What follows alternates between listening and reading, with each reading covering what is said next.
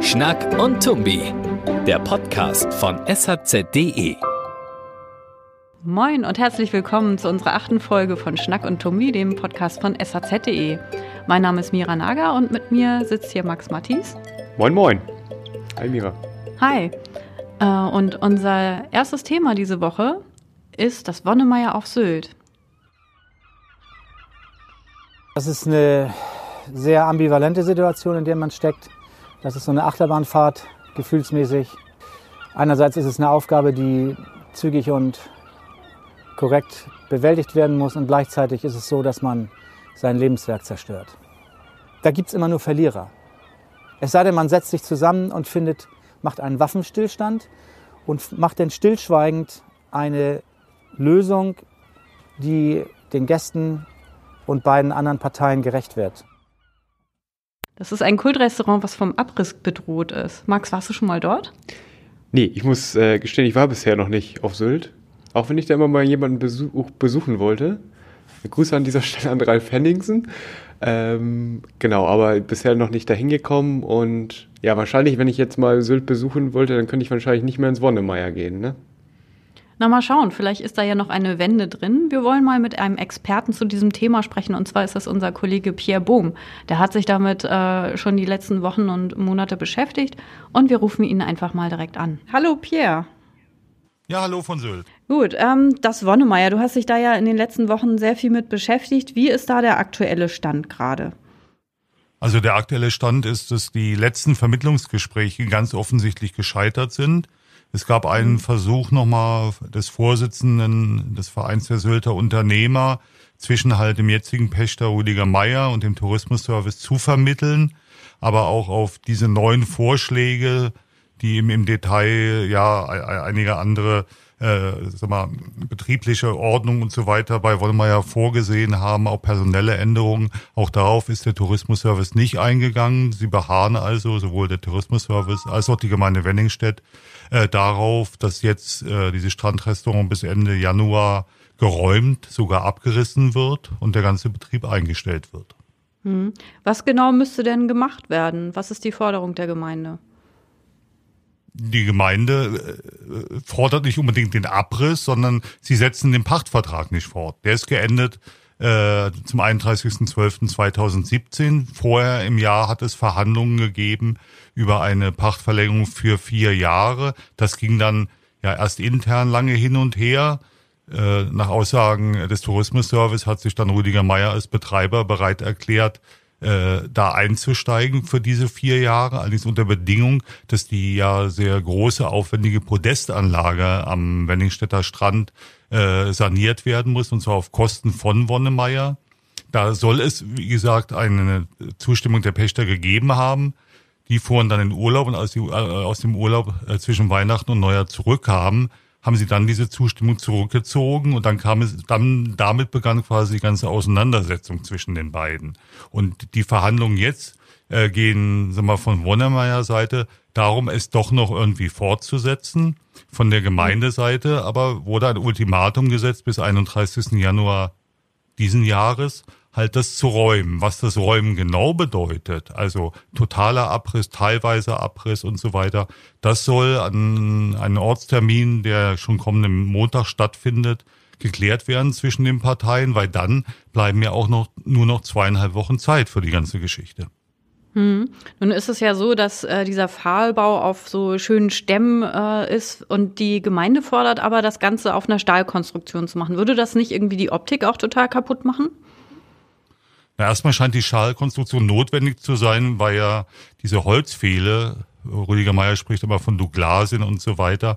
Äh, diese ganze Konstruktion hatte in der Vergangenheit durch verschiedene Stürme, insbesondere durch Zava, sehr gelitten. Also äh, Wonnemeier musste da schon immer wieder reparieren und so weiter. Und äh, es ist ja nicht nur eine Forderung der Gemeinde, sondern überhaupt sinnvoll, wenn das dann dort so stehen bleibt und weiter betrieben wird, das aber auf eine, äh, ja, äh, im wahrsten Sinne standfestere Konstruktion zu bringen, dieses ganze Objekt. Aber das ist mhm. halt sehr teuer. Rüdiger Meier mhm. sagt, das Ganze würde ungefähr 400.000 Euro kosten. Da gibt's aber auch wieder einen Streit. Die Gemeinde sagt, das ließe sich für die Hälfte ungefähr machen. Das ist genau einer dieser Knackpunkte. Ja, wie geht man damit um? Aber es muss halt dort etwas geschehen. Mhm. Nun hat man den Eindruck, es geht jetzt nicht nur um die Sache, sondern wird auch ziemlich persönlich und emotional gestritten. Also äh, zum Beispiel habe ich hier einen Vorwurf von Henning Sieverts, dem Tourismusdirektor, pokert hier ein Pächter, ähm, um in der letzten Minute über eine Öffentlichkeitskampagne noch einen besseren Deal zu bekommen. Und im Gegenzug äh, Herr Mayer, äh, die unnachgiebige Haltung der Tourismusservice Wenningstedt-Braderup hat erpresserische Züge. Also das sind ja schon äh, ziemlich harte Geschütze, die sie da verbal auffahren. Ähm, was kannst du dazu sagen? Ist da irgendwie im Hintergrund noch was anderes? Ungeklärtes? Also erstmal sind die Fronten total verhärtet mittlerweile, auch seit diese ganzen Vorgänge so öffentlich äh, wurden. Es hat ja nicht nur in den Medien deutschlandweit zu sehr viel Resonanz geführt, sondern auch vor allen Dingen in sozialen Netzwerken. Übrigens in beide mhm. Richtungen. Natürlich gab es viel Zustimmung auch oder Trauer, dass Wonnemeyer dem Ende entgegengehen. Es gab auch durchaus Stimmen, die gesagt haben, entweder wir können es gar nicht mehr hören oder da, da hätte sich die eine oder andere Seite ja äh, falsch verhalten. Ob das eine Kampagne ist, will ich jetzt gar nicht einschätzen.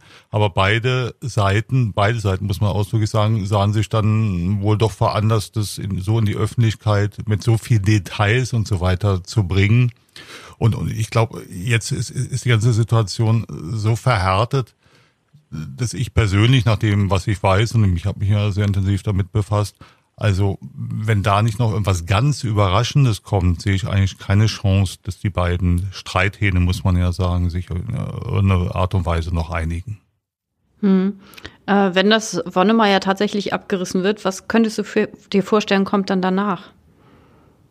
Na, erstmal kann es nicht ganz abgerissen werden. Da wird es nämlich weiter kompliziert. Zwar hat Rüdiger Meier das alles selbst gebaut, also im Besitz der Gemeinde Wenningstedt ist lediglich das Grundstück. Äh, Wodemeier gibt es ja seit 20 Jahren. Alles, was da drauf steht, oder fast alles, muss man sagen, hat halt Wonnemeier errichtet. Aber es ist per Definition ja, was wir hier auf der Insel Sylt oft haben, eine sogenannte Strandversorgung. Das heißt, zu dieser mhm. Strandversorgung äh, gehört zum Beispiel auch eine Toilettenanlage und gehört der Zugang zum Strand inklusive äh, der Kontrollhäuschen für die Kurkarten, wo man also Geld bezahlen muss, wenn man an den Strand muss. Okay, also nichts Genaues weiß man nicht. Und wir warten einfach erstmal bis Montag ab und schauen, wie es jetzt konkret weitergeht. Und äh, ich sage erstmal vielen lieben Dank für deine Einschätzung und wir werden ja nächste Woche ähm, wieder viel von dir lesen wahrscheinlich. Ja, das Thema wird uns leider, muss man sagen, weiter beschäftigen, weil es ja mittlerweile auch schon in die Politik ausstrahlt. Da gibt es ja auch schon erste Konsequenzen in der Gemeindevertretung Wenningstedt. Also das wird, ja, so, es war ein trauriges, bewegendes Thema, aber uns noch eine ganze Reihe von Stoff bereiten die nächsten Tage. Okay, wir bleiben da dran und vielen Dank für das Gespräch. Sehr gerne. Schöne Grüße von Sylt.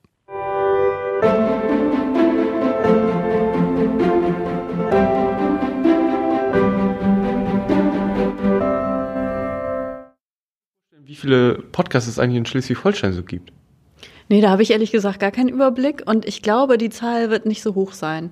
Das stimmt. Ist, glaube ich, auch recht überschaubar. Also nach allem, was ich so gefunden habe, ich habe diese Woche mal ein bisschen recherchiert mhm. und aber bin da auf jemanden gestoßen, der gleich vier Podcasts regelmäßig produziert. Oh, das ist ja fleißig. Das ist, das ist ganz ordentlich. Dazu hat er auch noch einen richtigen Job.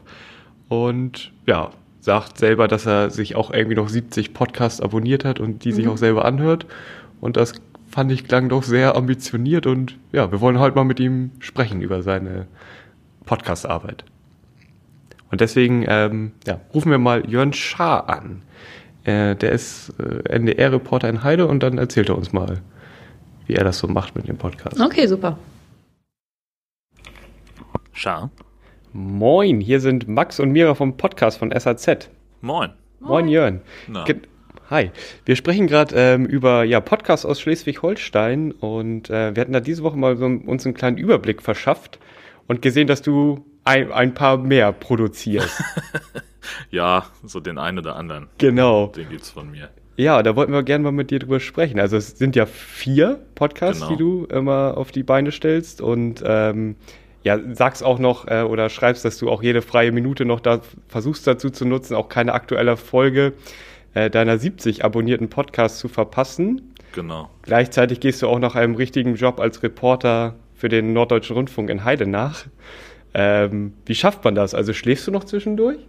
Naja, ach, das ist ja das Schöne am Podcast. Man kann ja selber entscheiden, wann und wie viel man hört. Also, ähm, was weiß ich, ich habe einen Pendelweg von einfache Strecke eine Stunde von Haustür zu Haustür. Da kann man schon mal gut was wegkriegen. Äh, dann habe ich einen Hund, mit dem ich äh, regelmäßig äh, spazieren gehen muss. Und äh, ja, die Mittagspause nutze ich natürlich auch. Also ich mag das tatsächlich gerne rauszugehen aus dem Büro und äh, gehe dann auch mal alleine essen ähm, mhm. wenn ich irgendwas äh, so zu bedenken habe, das ist dann immer ganz, ganz hilfreich, äh, wenn man da so ein bisschen an die frische Luft gehen kann. Und da habe ich natürlich immer die Kopfhörer auf und da läuft dann ein Podcast. Und äh, das ist eigentlich, ja, auch so auf Dienstfahrten. Ich bin sehr froh, dass unsere Dienstwagen so ein, so ein Bluetooth-Handy-Kopplungssystem äh, haben und äh, dass ich darüber dann auch noch was hören kann äh, und trotzdem erreichbar bin, wenn irgendwas ist. Also ja. es gibt schon eine ganze Menge Möglichkeiten, ohne dass man jetzt groß groß auf Privatleben verzichten muss. Ja, genau.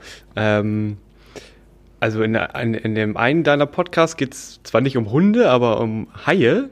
Genau. Ähm, irgendwie, also ihr versucht da so ein Nischenthema zu bedienen. Haie, ihre gefürchteten Attacken und die viele Filme, die es dazu gibt. Ja, genau. Also es gibt ja, also so Sharknado kennt man ja, äh, ja. als als das den Symbolfilm für für Haifilme, aber es gibt noch sehr sehr viel mehr. Äh, ich bin fast selber immer überrascht, was es da für, für Perlen äh, der Trash-Kultur gibt mitunter. Also es gibt zum Beispiel einen, der heißt Sharkman, äh, wo ein verrückter Wissenschaftler seinen Sohn von Krebs heilen will, indem er ihm Hai-Hormone spritzt und er schafft dann ein Mensch-Hai-Hybridwesen, über das er selber die Kontrolle verliert. Das ist ganz furchtbar schlecht, ja, aber es ist eben auch ähm, ganz, ganz liebevoll schlecht gemacht. Also das ist schon auch Absicht mitunter. Ja äh, wenn dann also so ein, so ein Typ im Gummikostüm durch, durch den Wald äh, tingelt und äh, so dass das, äh, weiß ich nicht, dann, dann das obligatorische Blondchen im Stöckelschuh im Wald umknickt und dann äh, natürlich gefressen wird. Oder dann halten sie irgendwie ein Satellitentelefon in die Kamera und da steht dann nicht Nokia drauf, sondern Yeskia. Ähm, also so eine, so eine Details, darüber kann ich mich einfach wahnsinnig freuen. Ähm, aber es gibt eben auch sehr, sehr viel Schrott ähm, mit ganz schlechter CGI und, und ganz furchtbar schlechten Schauspielern und sehr, sehr hölzernen Dialogen.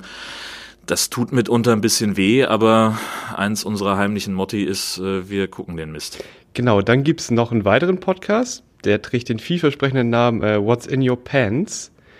Und ja, da geht es um ein ernsteres Thema als ähm, High-Filme, aber ihr sprecht sehr lustig immer in dem Podcast auch darüber.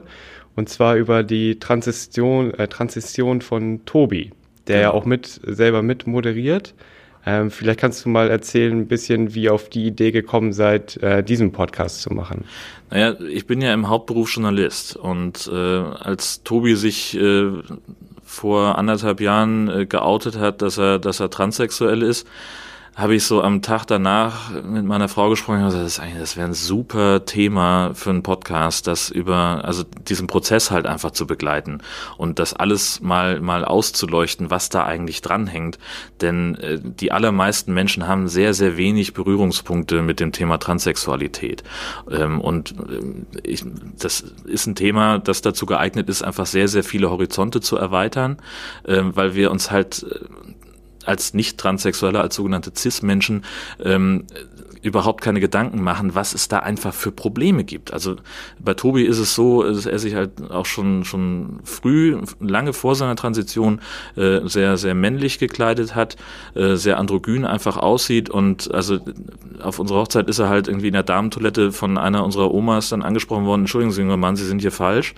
Ähm, und das ist aber etwas, das das er damals noch so weggelächelt hat und aber inzwischen wurde das dann immer mehr zum Problem, weil er fühlte sich zusehends als Mann, sah aber nicht männlich genug aus und klang auch nicht männlich genug, um als Mann durchzugehen. Und ähm, das ist einfach ein Riesenthema. Also äh, fängt wirklich bei so banalen Sachen an, welche Toilette benutze ich, ohne dass ich blöd angeguckt werde, äh, an welche Security-Schlange am Flughafen stelle ich mich an äh, und noch ganz, ganz viele andere Sachen, die damit dranhängen, an die man so als, als Cis-Mensch, wie gesagt, gar nicht dran denkt. Und wie gesagt, mein Impuls war, das, das so ein bisschen auszuleuchten, das so ein bisschen zu begleiten. Und ich habe mich dann aber einfach nicht getraut, ihn zu fragen, ob ihm das überhaupt recht ist, weil ich das einfach auch sehr invasiv und übergriffig fand. Und ein paar Tage später kam er dann an und druckste so ein bisschen rum, sag mal, du machst doch auch so Podcasts, so, hm, also ich habe mich ja nicht so richtig getraut, dich zu fragen, weil du das ja irgendwie auch so halb professionell machst, du deinen beruflichen Hintergrund und ob du vielleicht was mit mir machen willst. Und wir haben uns angekündigt, das ist der blödeste Zufall, den es gibt.